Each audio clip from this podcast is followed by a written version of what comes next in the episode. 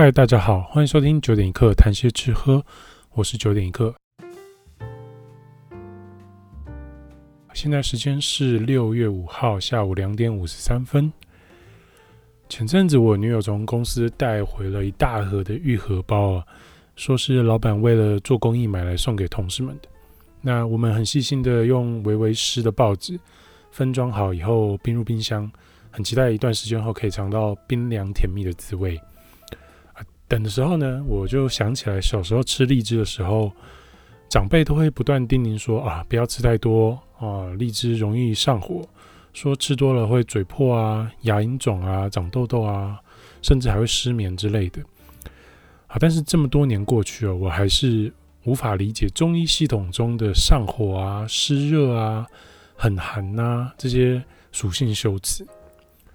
我所谓的无法理解呢，是指我没有办法用科学的方式去解释这些事情。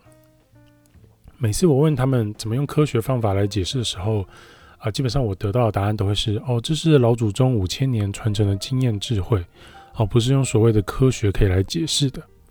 啊，听完这段答案呢，基本上我就不会再问了，因为我想他们其实也不懂。我自己个人呢，是相信中医。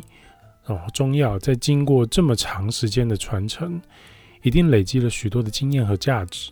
但是呢，人生最重要的啊，就是这个但是，很多事情不是相信就完事了，相信仅仅是一个假说，一切还是需要不断的科学验证才能证实信者为真嘛。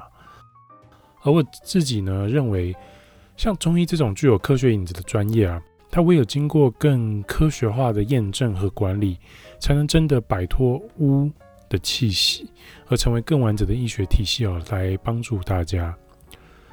我刚刚提到的巫呢，就是指巫医、巫术，还有不可言喻的事物。具体的例子啊，可以从啊，像你有听说过吃玛卡对男性很好啦，吃什么东西可以滋阴补阳、驱寒解热啦，哦，甚至小到家庭里的食补。煮个苦瓜酿肉呢，要你吃的时候呢，都要多一句哦，这个驱热退火，所以逼你要多吃。上述的这些呢，就是巫的影响。长久以来啊，不明朗的经验传承知识体系，还有江湖郎中那种穿着附会的神秘态度，其实都使中医带有巫术巫医的色彩，甚至嗯、呃，还扭曲中医作为医学的这种本质啊。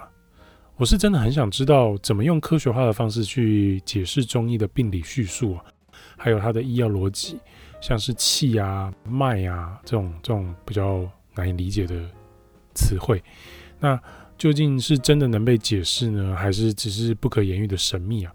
如果在听的朋友有中医师或是中医系的学生啊，真的很欢迎您跟我解答，可以用 FB 或 IG 的粉砖私讯，那也可以直接在 YouTube 那边留言。我都会把内容同步到 YouTube。那 OK，那我们回来聊聊刚刚的玉荷包，也就是荔枝啊。我们讲到荔枝呢，就不得不提杨贵妃嘛。晚唐诗人杜牧啊，在《过华清宫三绝》就有提到“一骑红尘妃子笑，无人知是荔枝来”。啊，荔枝呢，自古以来就素有一日而色变，二日而香变，三日而味变。四五日外，色香味进去！一旦离枝，很快就不新鲜了。过了一天，它皮的颜色就变嘛；两天，香味就变了，就不够香了；三天，吃起来味道就怪怪的了；四五六日子，可能就毁了。这样啊，那时候唐明皇为了让宠妃吃到新鲜香甜的荔枝啊，就是安排快马用快递到长安。据说从岭南送到长安的时候，香气依旧没有改变。哦，可见当时为了让宠妃妃子笑一下，哦，那个花的快递费应该非常惊人。因为荔枝的品种非常的多，哦，像三月红、黑叶、玉荷包、妃子笑等等的。那又有一个说法，说是。台湾的玉荷包呢，跟妃子笑其实是同种，只是在中国叫妃子笑，台湾的叫玉荷包。那我认为啦，两个可能原属同种，但在两岸不同的栽种环境啊，还有种植的农艺工法，导致两种啊，虽然原属同种，但是现在已经是可能不同的亚种之类的。啊，那不管怎样，因为杜牧刚刚的一骑红尘妃子笑，无人知是荔枝来了，很多人就只称当时杨玉环吃的荔枝，就是专指特指妃子笑这个品种。啊，这个真的不要再开玩笑了！杨玉环，哦，我们的杨贵妃生活在中唐时期啊，约略是西元七百四十年左右啊，距今。大概有一千两百八十几、一千三百年了。那杜牧呢？他基本上是个诗人、文学家啊，文学官员。他不是生物学家，他的诗只能表达出妃子看到快递送来荔枝，来自岭南的荔枝，笑得很畅快、很开心的情境。基本上就跟你我收到下订的快递送来的时候心情是一样的啊。至于是哪一个品种？这个应该已经无法考据了。会有这种说法呢？其实纯粹是商业行销上的必要啊。从啊，据我所知，从两千年以来啊，两岸在荔枝的出口这块就一直是竞争非常激烈的情况啊。中国因为培育出了妃子笑，那比较便宜啊，产然后产量可能比较多，就和台湾的玉荷包一直在争取外销的这块市场，像香港啦、欧美啊。都比较倾向购买啊、中国的啊妃子笑，那日本呃据我所知还是主要以进口台湾的玉荷包为主，毕竟要争取这个商业上的市场，才会有刚刚那种哦妃子笑就是杨贵妃最爱的那个品种，你看杜牧都这样说了的这种说法，好，这纯粹是商业行销的考量。类似这种说故事的行销方式啊，其实非常多哦，其实。像我自己很爱调酒，那在调酒中的螺丝起子啊，哦，玛格丽特啊，都是螺丝起子呢，就是传说以前的美国油田工人，他们就是喝柳橙汁，然后加伏特加，那手边没有搅拌的工具，就用螺丝起子搅一搅。你信吗？我我是不信了。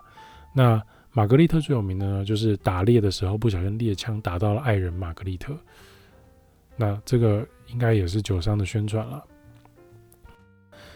我之前有在我的 YouTube 就讲了，就是关于玛格丽特的起源的一些故事啊，有兴趣的可以去 YouTube 找来看一下。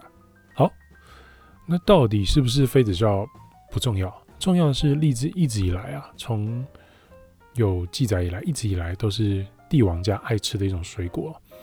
最近有一本书，我觉得蛮有趣的，我也蛮有兴趣的，推荐给大家。书名叫做《皇上吃什么？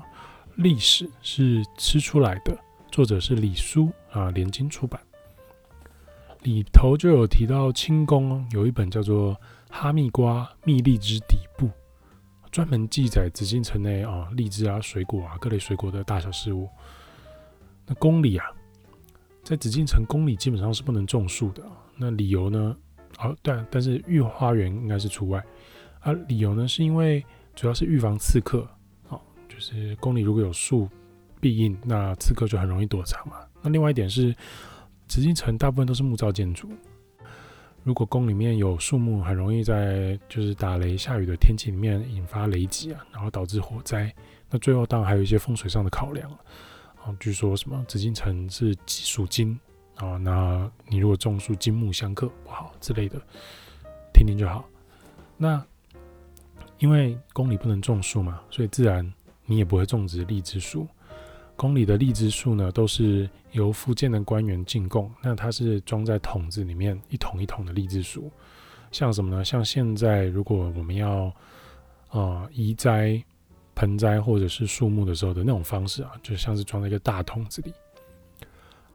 进到宫中的这些一桶一桶的荔枝树呢，太监会负责清点树上总共目前结有多少果子，哪些还没有熟，哪些已经熟了。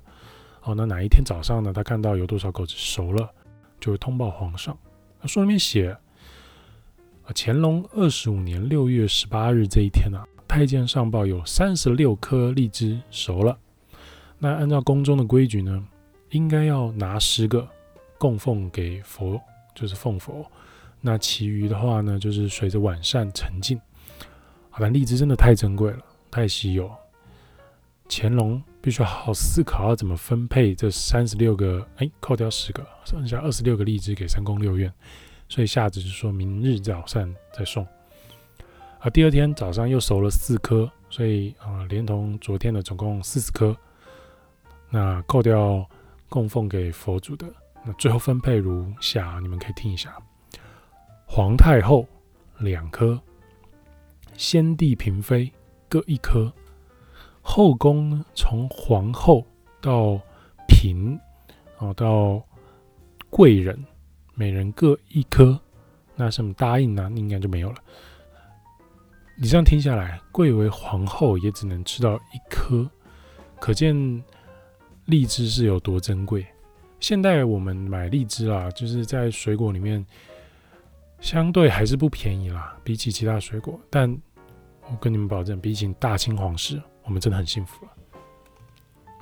而且，呃，你们可以想想看啊，如果如果皇后的那一颗，啊，贵为皇后哦，她那一颗一剥开蒂头，就看到了一只虫，啊，那一颗啊不就也废了？很可惜，那一颗就没有了。皇后最后就是贵为皇后，但是连一颗荔枝都吃不到这个样子。